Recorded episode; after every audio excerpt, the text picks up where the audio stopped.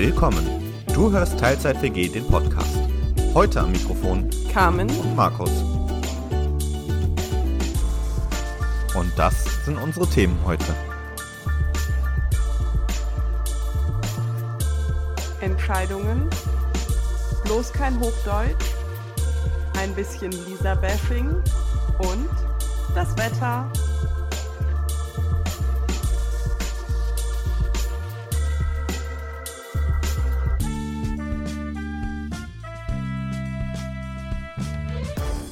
Und damit herzlich willkommen zurück in der Teilzeit WG. Schön, dass du heute wieder dabei bist.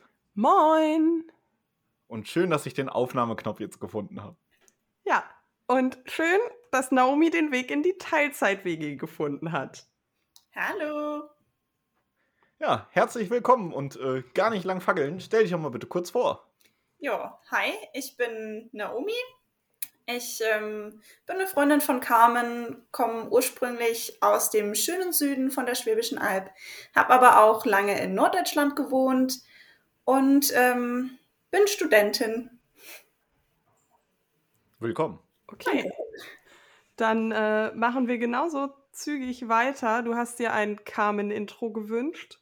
Das heißt, ich habe jetzt entweder oder Fragen für dich vorbereitet. Du hast ein weiter und es geht so ein bisschen um eine Schnellantwortrunde.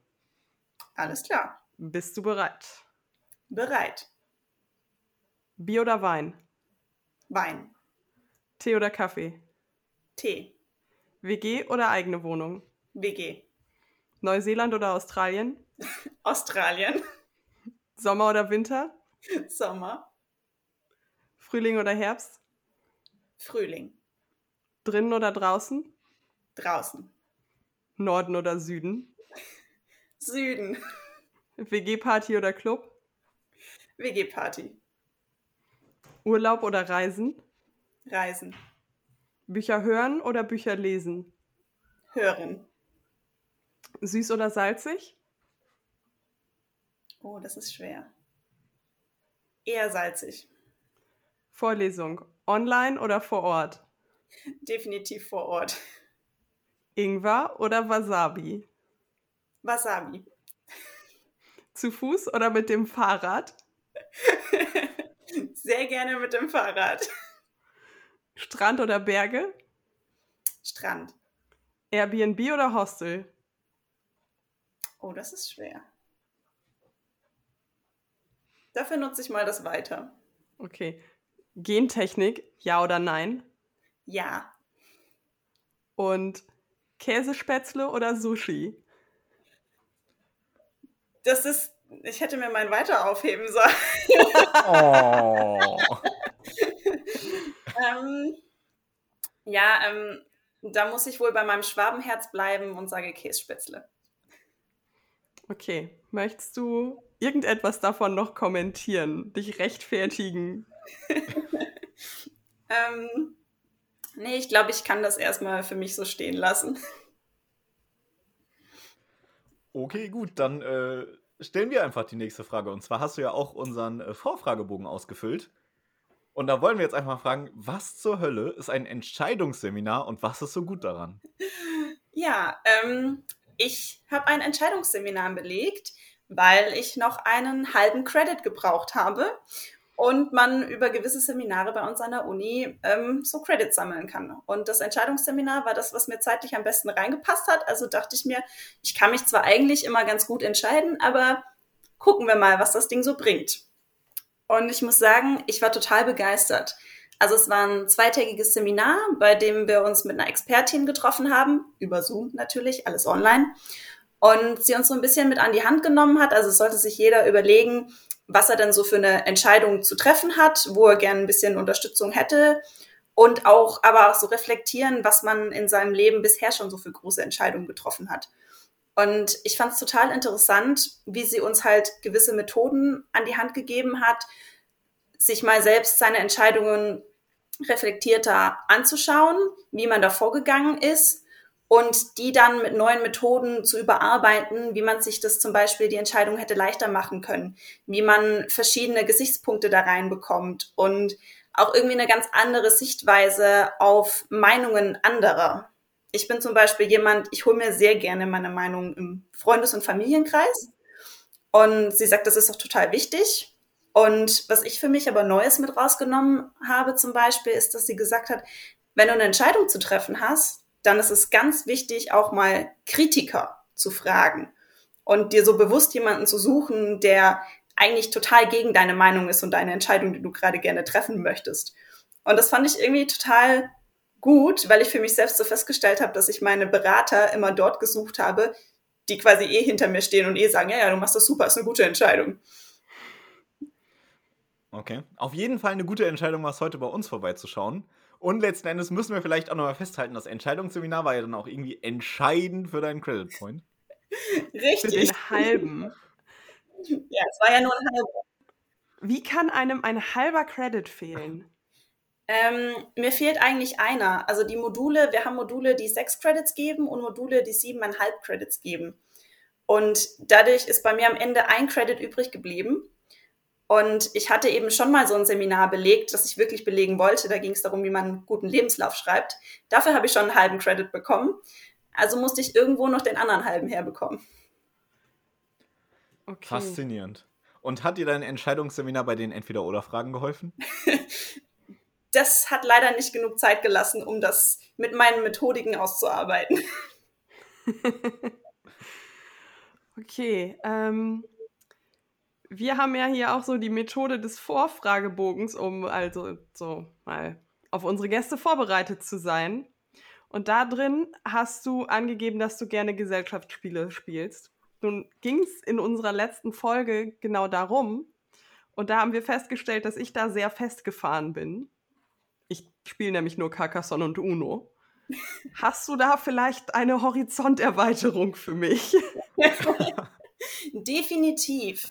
Also eines meiner Lieblingsspiele tatsächlich, gerade für so einen lockeren Abend, naja, so mit so ein paar Freunden, was zurzeit nicht möglich ist, aber man kann das eventuell sogar, ich weiß nicht, ob man es online spielen kann, aber für in Zukunft. Kennt ihr Exploding Kittens? Habe ich schon Den mal gehört. Und ich glaube, ich habe es auch sogar schon einmal gespielt, genau in so einer entspannten Runde, wo ich ähm, quasi eine Seminarfahrt mit einem Verein hatte, wo wir mit zehn Leuten oder so auf Borkum waren. Und da, ja, haben, da, ja. Das, genau. Und es war, und wir saßen dann im November auf Borkum am Strand und haben Exploding Kittens gespielt. Finde ich nämlich so ein total lockeres, lustiges Spiel, weil auch einfach die Karten so wunderschön witzig gestaltet sind mit irgendwelchen schrägen Katzenmotiven, äh, Ziegen, die ähm, mit Burritos kämpfen und solche strange Sachen. Und ich finde, es ist einfach so ein Spiel, bei dem man so richtig schön seinen Freunden hier und da mal eins reinwürgen kann, ohne dass die einem dabei böse sind. Okay. Klingt nach was, was wir mal ausprobieren sollten, damit nicht so viele Witze auf Kosten meines Alters gemacht werden. Dann da habe ich aber voll nachgelassen in der letzten Zeit. Ist dir das eigentlich mal aufgefallen? Ja. Machst du ja. jetzt, machst du jetzt ähm, auch Witze auf Kosten des Namens unseres Gastes? So von wegen alte Leute Witze, Naomi. Ich hatte tatsächlich damit gerechnet und war auf diesen Satz vorbereitet. Den bekommst du ja auch ungefähr überall, wo du hingehst. Ja. Tja, ich hätte ihn von mir aus jetzt tatsächlich noch nicht mal gebracht, weil die Witze über alte Leute hier ihren ganz festen Platz haben. Und der ist halt nicht bei Naomi verortet. Ja, okay. Um da aber noch kurz ja. eine Anekdote anzuhängen. Ähm, ich habe eine kleine Cousine und einen kleinen Cousin. Die waren damals wahrscheinlich so drei, würde ich jetzt schätzen. Und dann haben sie ganz stolz erzählt, sie haben drei Omis. Das ist die Oma Nate, die Oma Lydia und die andere Omi. Ja, ich bin die andere Omi. Das ist ja genauso schlecht wie der Witz, dass man vom Kirchturm drei Städte aussieht. Altstadt, Neustadt, Karstadt. Ja, ungefähr. Ich glaube, wir sollten mal ganz schnell zum nächsten Punkt weitergehen. Das entwickelt sich hier in keine gute Richtung. Ja. Aber naja, bei unseren plumpen Überleitungen kann ich auch nicht garantieren, dass das jetzt wieder viel besser wird. weil ich äh, will einen Fakt von dir, den du hier angegeben hast, mal mit einem Zitat einleiten. Wir können alles außer Hochdeutsch. Widerlegt.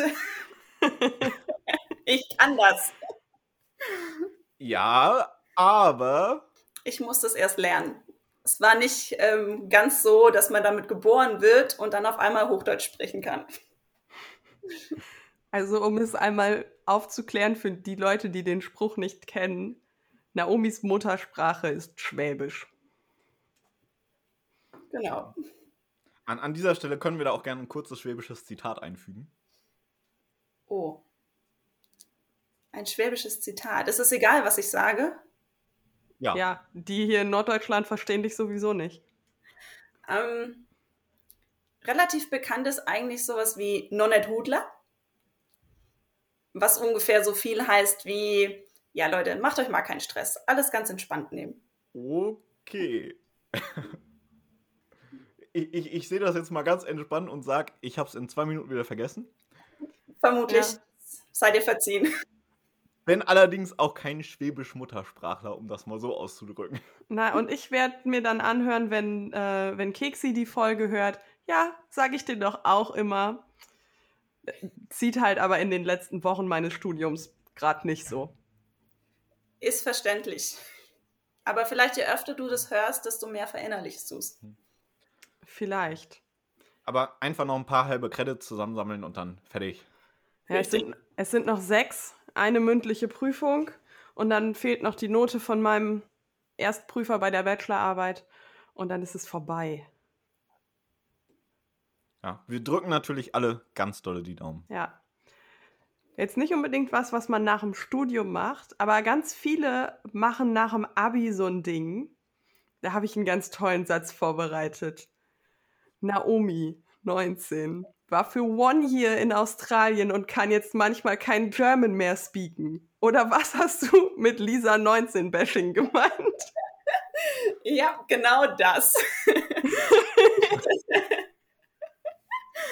also, ich gebe zu, dass ich mich da selbst sehr oft drüber lustig mache, dass ich eben ganz klassisch nach dem Abi wie so viele andere in Australien war. Und dieses Klischee, dass man da so in seiner Bubble lebt mit den ganzen anderen Deutschen und ähm, sich super cool fühlt und wenn man dann nach Hause kommt und auf einmal nur noch Englisch kann, naja, das ist so halb wahr. Ich glaube schon, dass es einige gibt, ähm, die dann viel Englisch reden, aber eigentlich nur, weil es meiner Meinung nach viele Dinge gibt, die sich auf Englisch besser ausdrücken lassen. Es ist manchmal einfach in einer Situation so ein Gefühl, wofür es dann kein deutsches Wort gibt zum Beispiel für mich ist awkward. Ist sowas, was es sich zwar irgendwie schon ins Deutsche übersetzen lässt, aber ich finde das Gefühl, was da mitschwingt, eher weniger.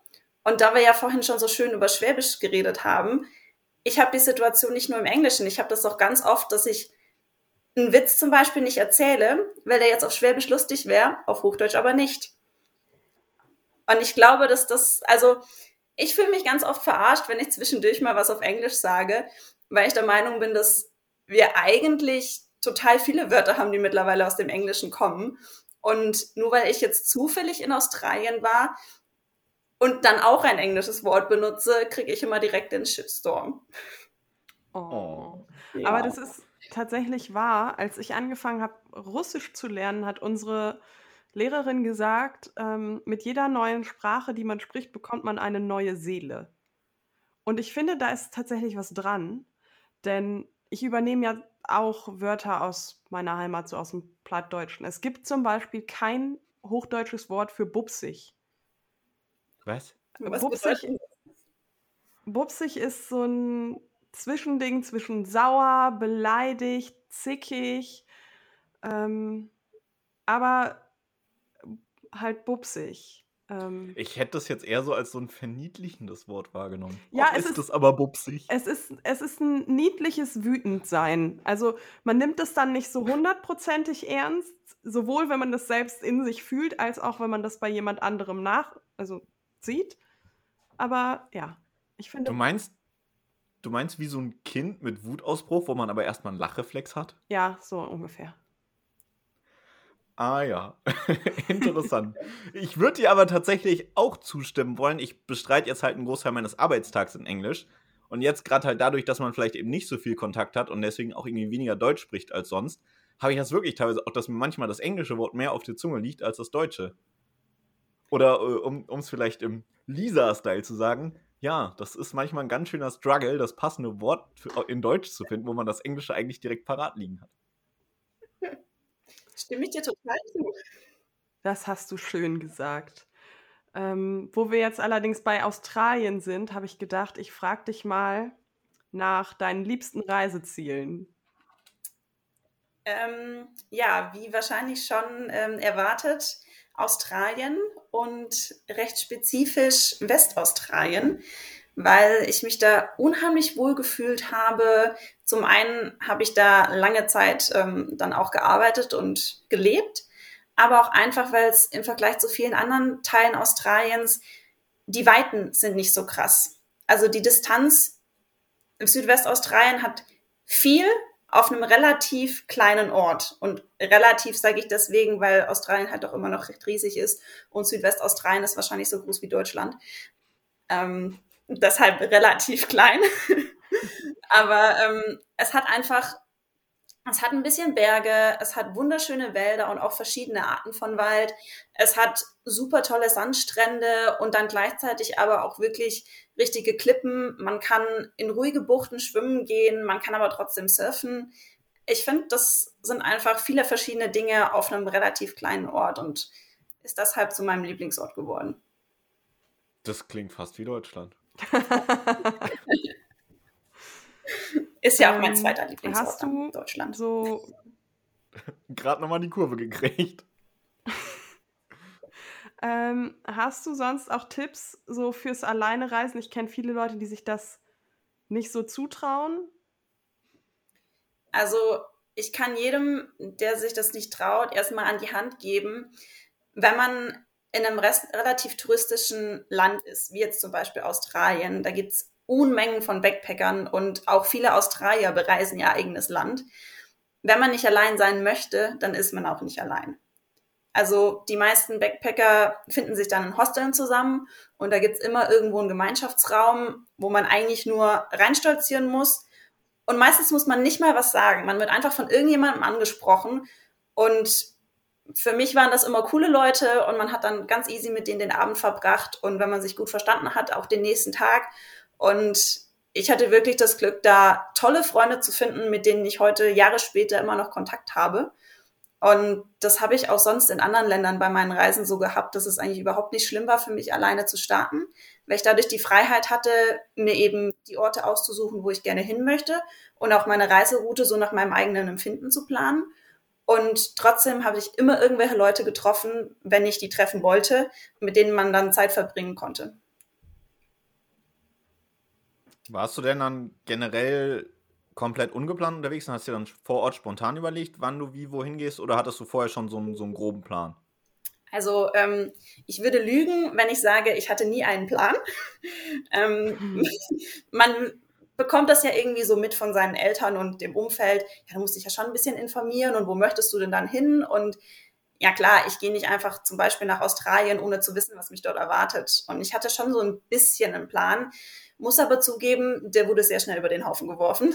Ähm, nicht nur, weil vieles nicht so machbar war, wie ich mir das vielleicht aus der Ferne vorgestellt hatte, auch einfach, weil man trifft Leute und für mich war das dann auf einmal wichtiger, mit den Leuten mehr Zeit zu verbringen, als jetzt diesen einen gewissen Ort zu sehen, beziehungsweise einfach strikt nach meinem Plan zu reisen. Und man trifft dann immer Leute, die einem erzählen, ich war da und da, das solltest du unbedingt dir mal angucken. Und dann denkt man, ja, warum eigentlich nicht?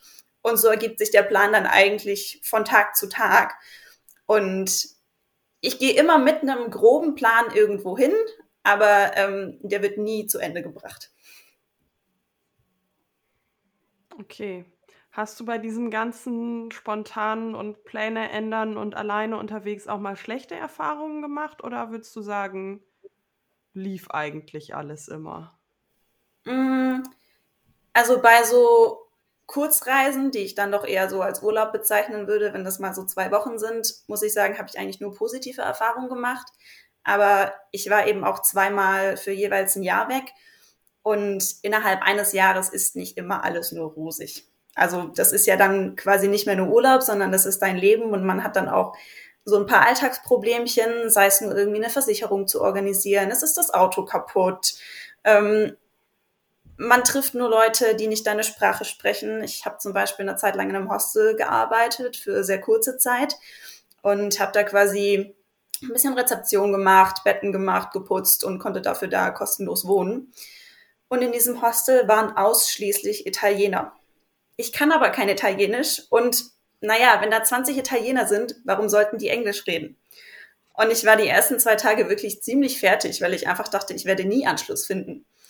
Und es gab dann aber trotzdem einen Lichtblick, weil ich Gott sei Dank Spanisch spreche und wir irgendwann rausgefunden haben, es ist voll in Ordnung, wenn die Italiener weiterhin auf Italienisch reden, ich auf Spanisch rede und wir uns irgendwie trotzdem verstehen. Und wir sind dann auch gute Freunde geworden. Also der Tiefpunkt der zwei Tage hat Gott sei Dank nicht lange angehalten. Sehr schön. Dann habe ich noch eine letzte reisebezogene Frage und zwar magst du von deinem Volunteering in Vietnam erzählen? Ja, kann ich sehr gerne tun. Und zwar kennt ihr vielleicht die Organisation ISEC. Das ist eine Studentenorganisation, die weltweit agiert und Praktika, aber auch solche Volontariate vermittelt. Und über die wurde ich nach Vietnam vermittelt.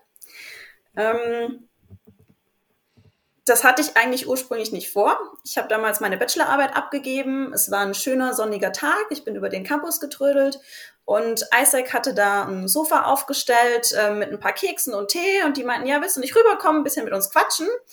Und wir hatten uns dann super gut unterhalten, zwei Stunden lang, bis sie meinten, ja, wir brauchen da noch jemanden. Willst du dich nicht da und da mal bewerben? Und naja, ich war in diesem guten Flow drin, dass ich dachte, naja, bewirbst du dich halt mal? Und ich habe dann diese Stelle in Vietnam auch bekommen als Englischlehrerin. Bin dann kurz später rübergeflogen und es war nicht so, wie es in dieser Job-Einzeige stand. Also nicht mal der Ort des Jobs war noch der gleiche. ähm, ja, wir sind also vom Zentrum nach Hanoi, ist die Schule mal eben in einen Vorort umgezogen, was wirklich sehr, sehr weit außerhalb war, wo auch kein Mensch mehr Englisch spricht es ist, war trotzdem an der Universität, deshalb die Studenten, Gott sei Dank, konnten noch Englisch, aber mein Essen konnte ich schon nicht mehr auf Englisch bestellen. Das musste dann irgendwie mit Händen und Füßen passieren. ähm, und es war eine wunderschöne Erfahrung, aber auch eine sehr schwierige Erfahrung, weil ich einfach in dieser Zeit mich schlecht verständigen konnte, wenn es jetzt nicht die anderen Austauschstudenten waren. Und ähm, ich habe für mich selbst festgestellt, dass ich, glaube ich, kein so motivierter Lehrer bin, ähm, wenn ich 20 kleine Kinder in meinem Klassenzimmer habe, die alle Vietnamesisch sprechen und ich die nicht verstehe und die mich nicht verstehen. es war irgendwie total motivierend, ähm, wenn man dann so nach, also ich war insgesamt sechs Wochen da ähm, zum Arbeiten. Ich fand es total motivierend, dann irgendwann zu sehen, okay, ich habe denen jetzt was beigebracht. Das hat wirklich was gebracht, dass ich mir hier den Arsch aufreiße und ähm, jeden Tag quasi verzweifelt nach Hause gehe, weil ich keine Ahnung habe, ob sie jetzt überhaupt irgendwas mitgenommen haben oder nicht. Man sieht dann irgendwann diesen Prozess, dass sie sehr wohl was mitgenommen haben und dass sie kleine Sätze sagen können und ähm, die etwas älteren, also es waren auch Erwachsene, die ich da unterrichten durfte, die dann teilweise halt echt unser Lieblingsthema war zum Beispiel Boyfriend und Girlfriend.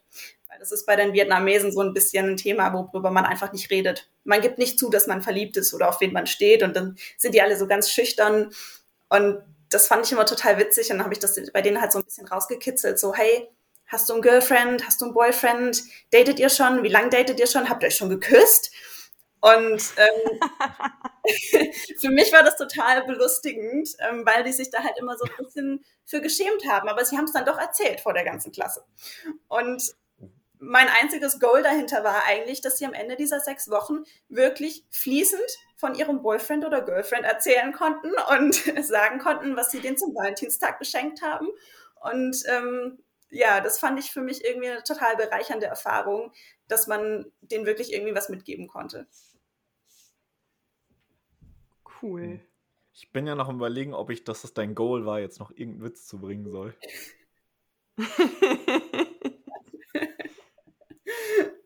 Vielleicht leitest du einfach zum nächsten Thema über.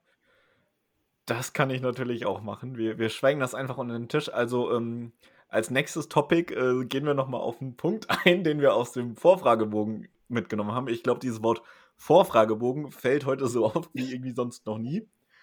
Du wolltest aber mit uns gerne noch über das Wetter reden. Definitiv. Ähm, ich war heute Morgen geschockt. Es ist noch keine zwei Wochen her. Da saß ich im T-Shirt auf meiner Terrasse und hatte Flipflop an. Fand das total toll. Bin der Meinung, jetzt ist der Frühlingseinbruch. Und ja, wir sind hier im Süden. Ich bin gerade bei meinen Eltern auf der Schwäbischen Alb. Da ist die Höhenlage halt einfach ein bisschen mehr. Und ich habe heute Morgen aus dem Fenster geschaut und es war alles weiß. Skandalös. Äh, wirklich skandalös. und ich wusste nicht, ob ich mich äh, freuen soll oder nicht. Es war einfach ähm, Winter wieder. Und ja, ich muss ehrlich sagen, wir haben ja vorhin schon drüber geredet, lieber Winter oder Sommer. Ähm, definitiv Sommer. Ich hätte mich mehr über 25 Grad gefreut als über diesen erneuten Wintereinbruch. Und dann hat mir meine Mama was ähm, erzählt, was ich bis dato nicht wusste, weil mich das selbst auch eher weniger betrifft. Es gibt ein Wort, das in keiner anderen Sprache existiert, ähm, nur in Deutsch. Und das ist das Wort Frühjahrsmüdigkeit. Uh.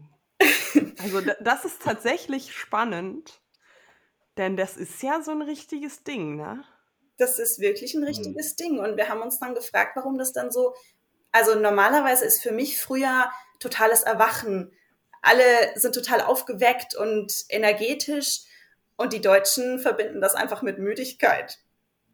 Na, vielleicht ist das ja einfach die Quintessenz von, von dieser energetischen Phase, dass du einfach den Tag über so positiv motiviert und energetisch und so weiter bist, dass du abends einfach ausgelaugt bist. Und das ist dann so. Na, vielleicht. ich habe da eine andere Theorie. Und zwar, ähm, habe ich mich neulich mit jemandem darüber unterhalten, dass die meisten Einweisungen in psychiatrische Kliniken in Deutschland gar nicht im Winter passieren, wo alle so ein bisschen winterdepressiv sind, sondern im Frühling, wenn diejenigen merken, die nicht nur so ein bisschen winterverstimmt sind, sondern richtig depressiv, die merken halt im Frühling, wenn es allen anderen besser geht, ups, mir geht's gar nicht besser. Hm. Ja, also wir haben eine andere Theorie aufgestellt. Wir dachten, dass das vielleicht aus ähm, früheren Zeiten kam, als Globalisierung noch nicht so ein Ding war und ähm, den Deutschen vielleicht einfach die Vitamine gefehlt haben. Wenn man sich so den ganzen Winter nur von Kartoffeln und Kraut ernährt, dann hat da vielleicht einfach im Frühjahr die Energie gefehlt, um da noch irgendwie was rauszuholen. Und deshalb ist man im Frühling noch müde, bis dann später durch die Früchte die ganzen Vitamine wiederkommen. Spannende Theorie. Auch und nicht. wenn ihr, die ihr uns jetzt zuhört, auch noch eine Theorie habt, schreibt ihr uns doch gerne per Mail an podcast at teilzeit-wg.de. Das wäre jetzt auch untergebracht. Ja. Generell hatten wir aber tatsächlich die Woche hier in Bremen auch ein bisschen Schnee. Und gestern und heute hatten wir sogar ein bisschen Hagel. Mit T-Shirt war hier zwar vor zwei Wochen noch nicht viel, aber immerhin, ich war auch ohne Jacke draußen. Also. Hm. Ja, wir hatten, ist schon ein paar Wochen her, so ein Umschwung von minus 15 Grad auf plus 20 innerhalb von drei, vier Tagen. Yep. Das war ähm, krass. Extrem. Was aber im Moment auch in keiner Unterhaltung fehlen darf, ist das Thema Corona. Was macht Corona denn mit einem Agrarbiologiestudium? Ähm, es macht keine Freude. so viel kann ich schon mal sagen. ähm, ich muss sagen, das generelle auf ähm, Online-Vorlesungen wechseln war für mich, glaube ich, ein Vorteil. Dadurch, dass ich mir einfach vor meinen Klausuren das ganze Geratter nochmal anhören konnte und zu jeder Folie eben nicht nur ein paar Wörter, sondern ganze Sätze ausgesprochen von meinem Prof hatte, hat mir unheimlich geholfen, ich habe noch keine Noten, also vielleicht denke ich das auch nur. Aber was mich persönlich an der Sache einschränkt, ist, dass wir überhaupt keine Praxis haben. Und für die ganzen Agrarwissenschaftler ähm, wurden die Praktika eingestellt, so weit, dass manche Module gar nicht erst stattgefunden haben. Also da wurde nicht einfach irgendwie umgeschwenkt auf, wir machen jetzt ähm, ein zwar kein Präsenzmodul mehr, aber wir, keine Ahnung, zeigen euch einen Versuch über Video oder so, sondern das Modul findet einfach gar nicht erst statt. Und Zum einen muss ich sagen, aus Pandemiegründen, ja, okay, ähm, dass wir uns vielleicht nicht alle in Präsenz treffen können, gut, ist dann halt so. Aber in jeder Mail unserer Uni steht, dass die Labor- und ähm, praktische Erfahrung ja so wichtig ist und sie die deshalb aufrechterhalten möchten und ähm, das auch während Corona-Zeiten möglich machen. Das gilt aber nur für Biologen und Chemiker, nicht für Agrarwissenschaftler. Und ich fühle mich ernsthaft benachteiligt. Tja, wärst du wohl bei Bio-Vollfach geblieben? Ja, Mist. So ein Fächerwechsel war einfach eine blöde Idee. Hätte ich damals schon ein Entscheidungsseminar gemacht, hätte ich vielleicht anders gewählt. Möglicherweise. Wobei, dazu muss ich jetzt vielleicht auch einfach von, von der anderen Seite mal sagen, dass mit, mit der Online-Lehre an sich ist auch gar nicht unbedingt so angenehm, weil wenn du jetzt eine, eine Vorlesung hältst, du siehst ja nicht mal irgendwie fragende Gesichter deiner Studierenden, ob es jetzt irgendwie vielleicht zu schnell geht, ob es vielleicht unklar ist und bist halt wirklich irgendwie auf so diese Handheben- und Chat-Funktion angewiesen. Und ich finde, da fehlt halt aber auch gerade so ein bisschen der persönliche Kontakt, dass die Studierenden einen selbst vielleicht auch irgendwie besser oder nicht so gut einschätzen können, wie und ob sie sich da jetzt auch trauen können, irgendwie eine, eine Rückfrage zu stellen. Das fand ich ist halt wirklich ein bisschen auf der Strecke geblieben. Ich meine, wir hatten dann die Situation, wir konnten unsere Studierenden noch sehr persönlich in kleinen Gruppen betreuen, weil wir auch das Labor online hingekriegt haben, was in einem IT-Modul aber, glaube ich, auch relativ gut noch irgendwie zu realisieren ist. Ähm, aber generell, ich, ich fand halt auch von, von der anderen Perspektive aus, das ist halt einfach irgendwie wahnsinnig was, was auf der Strecke geblieben. Ja. Also gar nicht vielleicht unbedingt an Stoff, aber eben an der Art, wie man es durchführen konnte. Das auf jeden Fall. Also bei uns hat man speziell gemerkt, dass die ganzen Diskussionen, die normalerweise am Ende von einem Seminar stattfinden, die gab es einfach nicht. Weil man kann ja dann auch nicht gezielt einfach mal auf Leute zeigen, so, hey, was sagen Sie dazu? Das geht ja über Zoom schlecht. Und demnach waren dann halt so zwei, drei gezwungene Sätze, die irgendjemand rausgebracht hat, damit halt was gesagt war. Und das war unsere Diskussion. Mehr gab es einfach nicht. Wobei der Punkt mit dem, dass man sich das Video vor der Klausur nochmal anschauen kann, da bin ich tatsächlich ganz bei dir, zumal ich ja sehr viel arbeite dafür, dass ich noch studiere. Und ich es auch herrlich fand, dass ich wusste, okay, all diese Informationen, die ich jetzt gerade, weil ich immer dann, wenn die, Studi äh, wenn die Vorlesung läuft, ähm, nicht aufnehmen kann, weil ich gerade arbeiten bin, die sind halt hinter hinterher noch da. Ähm, das habe ich tatsächlich auch in der Evaluation der Veranstaltung angegeben, dass ich das äh, wünschenswert finden würde, wenn die Inhalte für kommende Semester behalten werden. Denn ich sag mal, in Investitionslehre, da verändert sich jetzt nicht so viel. In Geld bleibt Geld. Ähm, das ist halt auch nächstes Jahr noch relevant. Und das fand ich echt ganz, ganz angenehm. Auch, weil mein Prof in genau diesem Modul, sagen wir, einen sehr gemütlichen Sprechstil hat und ich die Geschwindigkeit verdoppeln konnte. ja. Mhm. Jetzt habe ich noch ein kontroverses Thema für dich. Magst du mal ein bisschen fundiert deine Meinung zur Gentechnik erzählen? Weil so als Otto, Otto Normalverbraucher bekommt man ja eigentlich immer eher böse. Aber ich glaube, du siehst es ein bisschen anders. Ja, also mein meiner Meinung nach stärkstes Argument ist, dass wir eine wachsende Bevölkerung haben, was demnach mit wachsendem Hunger verbunden ist. Und wir momentan, wenn wir es richtig verteilen würden, definitiv nicht das Problem haben, dass wir nicht alle satt kriegen. Aber nur weil wir satt sind, haben wir trotzdem nicht die richtigen Nährstoffe. Und meiner Meinung nach ist die Gentechnik ein wichtiges Tool, um genau solche Nährstoffe in Pflanzen reinzubekommen, damit die einfach auch an Orten landen, wo normalerweise Vitamine nicht landen würden. Und mir ist schon klar, dass es da ja die böse Gentechnik und wir wissen noch gar nicht, was das für Folgen hat. Für gewisse transgene Pflanzen stimmt das bestimmt, aber es sind transgene Pflanzen im Umlauf seit mittlerweile über 30 Jahren und ich persönlich und die Studien, die ich gelesen habe, nie irgendwas von irgendwelchen negativen Auswirkungen gehört, die direkt auf diese gentechnische Veränderung zurückzuführen waren. Und aus rein biologischer Sicht ist gentechnisch veränderte Pflanzen eigentlich, also das Produkt, was nachher dabei rauskommt, ist Augenschein, also ist egal, was man für Untersuchungen macht, nicht von einer normalen Züchtung zu unterscheiden. Also es sind die Pflanzen, die wir dadurch erzeugen, quasi die gleichen wie die gezüchteten, nur einfach schneller. Und meiner Meinung nach ist, wir haben so eine schnell wachsende Weltbevölkerung, wir können nicht mehr die normalen Züchtungsverfahren, die sich teilweise über Jahrzehnte ziehen, praktizieren. Wir brauchen was Schnelleres. Und da ist meiner Meinung nach die Gentechnik eine unfassbar wichtige Möglichkeit. Das ist auf jeden Fall, glaube ich, ein interessanter Punkt oder eine interessante Ansicht auch.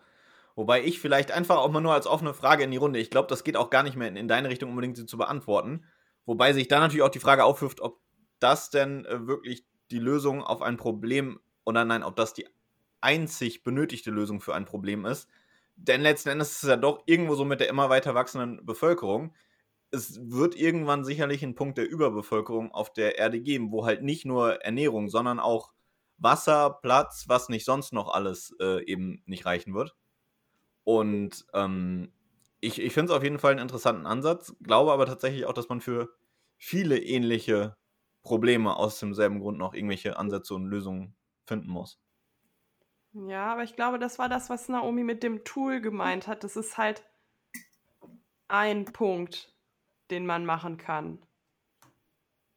Genau. Und Ja, nicht the cure, um nochmal Nee, wieder... das habe das hab ich auch nicht gesagt, aber es, es ist halt, glaube ich, wirklich auch nur, nur ein Baustein oder kann ein Baustein sein. Wobei ich, ich glaube, dass wir halt noch irgendwie auf viele Probleme aus derselben Ecke, jetzt nicht auf Verpflegung, aber eben doch aus Richtung Überbevölkerung stoßen werden. Das auf jeden Fall. Ähm, Definitiv Zustimmung. ja. Ja, ähm, um zum Thema Welt oder World zu bleiben, du hast uns ein First World Problem mitgebracht. Ja, habe ich. Und zwar Klasse Überleitung wieder, oder? top, so wie ich das von euch gewohnt bin. Sehr gut. Ja, mein persönliches First World Problem ist, dass ich nicht sonderlich gerne Filme und Serien schaue. Und das ist noch nicht mal das eigentliche Problem. Ja, ähm, ich sehe schon die schockierten Gesichter. Ähm, mein eigentliches First World Problem ist, dass sehr viele Leute sich in Unterhaltungen über Serien und Filme unterhalten und ich einfach nicht mitreden kann.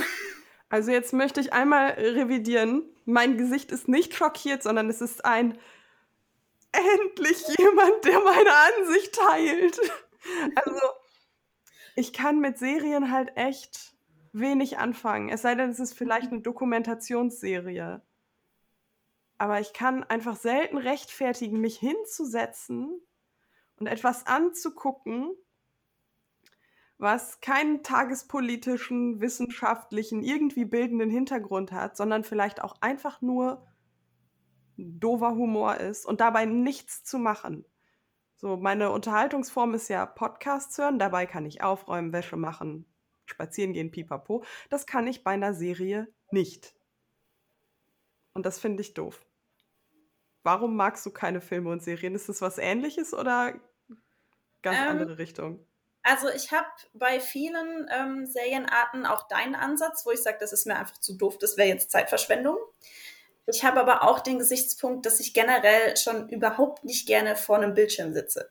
Also so, auch wenn ich vorhin die Online-Uni gelobt habe, ich mag das nicht so gerne, in einen Bildschirm zu starren. Und ich war auch früher nie das Kind, was irgendwie gerne Computerspiele gespielt hat, weil ich einfach das an und für sich auf den Bildschirm gucken nicht mag. Und wenn ich schon den ganzen Tag für die Uni auf den Bildschirm gucke, dann will ich doch nicht danach in meiner Freizeit auch noch drauf gucken.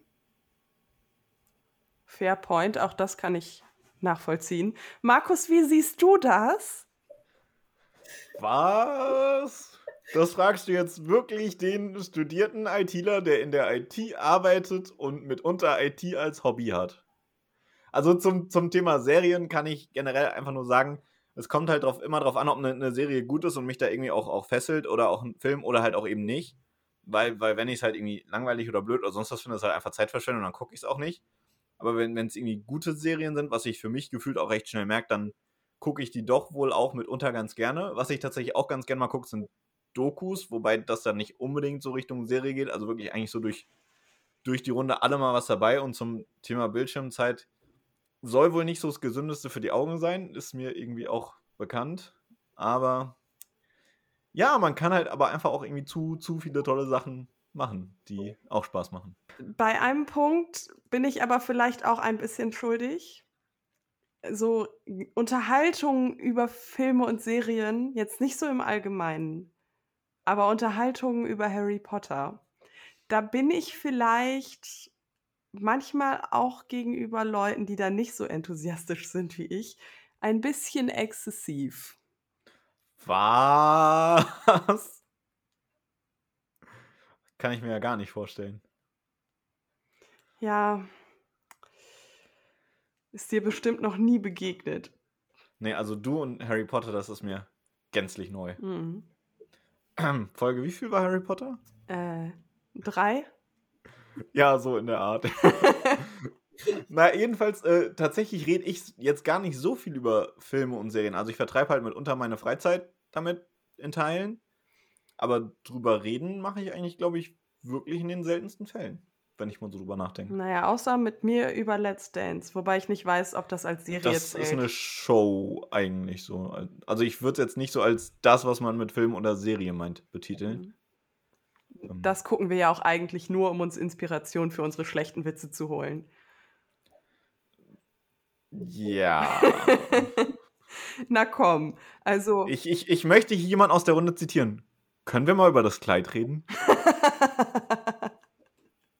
Nein, das sage ich nie. Nicht bei jeder dritten Tänzerin.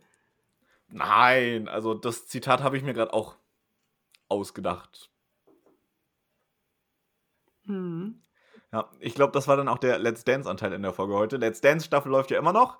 Cam und ich sind jetzt schon eine Show hinterher, aber irgendwann kommt der Punkt, da sind wir dann auch auf Stand. Ja. Okay, Genau, wir, wir lassen nämlich unser altes Ritual da weiterleben, aber das hatten wir euch ja, glaube ich, auch schon berichtet. genau. Und um jetzt mal wieder zu etwas zu kommen, wo Naomi auch mitreden kann, um jetzt nicht auch noch ihr First World Problem so richtig schön ähm, nochmal zu benutzen. mein Gedanke gerade. Ähm, du hast uns ein Rezept mitgebracht. Ja, und zwar ähm, dachte ich, heute gibt es mal Nachtisch. Und es ist eine Heidelbeer-Mascarpone-Creme. Nice. Mhm. Ich hatte ein bisschen Angst, dass du uns Käsespätzle mitbringst. Nein. Aber die hatten wir doch schon. Die hatten wir nämlich schon. also sie ist doch voll im Bilde und bringt doch kein Rezept doppelt mit. Also Ich ähm, muss jetzt hier tatsächlich mal angeben, ich habe tatsächlich letzte Woche bei der Arbeit ähm, die Teilzeit-WG rauf und runter gehört, damit ich hier perfekt vorbereitet bin. sehr gut, sehr gut. Das ist sehr vorbildlich. äh, fühle mich geehrt. Ähm, schön. Dann gibt es ja tatsächlich mal wieder was äh, anderes zu essen, außer ähm, verbranntes Plastik. Plastikbausteinchen. Ja, das wird die HörerInnen sicherlich freuen. Dann, ähm, Ja, zum Thema verbrannt. Ich glaube, mit unseren Überleitungen und Formulierungen hinterlassen wir auch immer so ein Fleckchen verbrannte Erde, ne? äh, was das Welthungerproblem nicht unbedingt verbessert. Nee. Sollen wir jetzt raten, esst mehr Plastik? Das würde wahrscheinlich die Überbevölkerung regeln. Auch wenn das jetzt sehr schwach Ja, Probleme gelöst. Probleme gelöst. Was würde das mit dem Mikroplastikproblem machen? Das würde weiterhin bestehen, weil das wahrscheinlich in den Körpern nicht zersetzt wird. Und wenn sich der Körper dann zersetzt, ist das Mikroplastik immer noch da.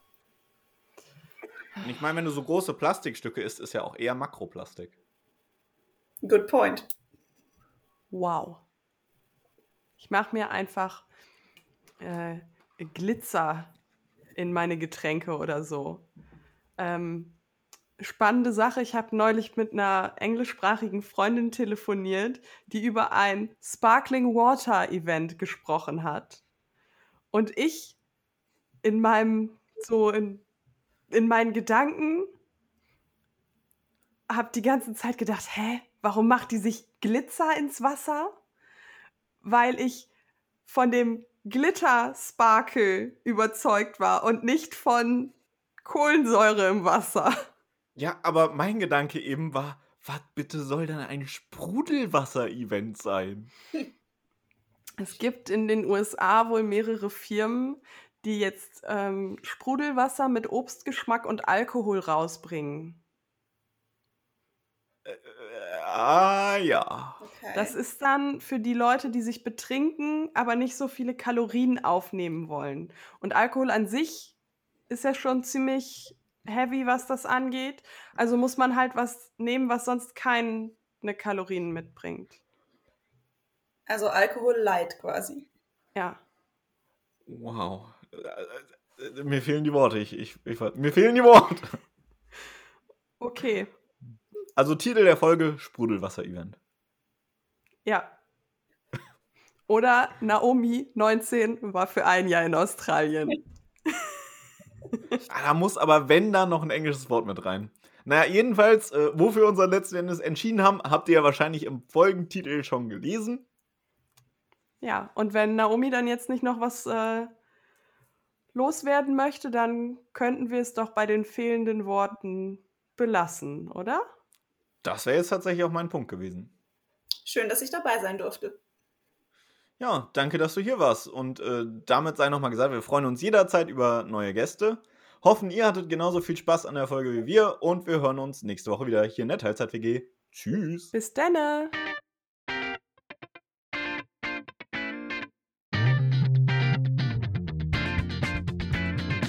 Das war die Teilzeit-WG. Vielen Dank fürs Zuhören.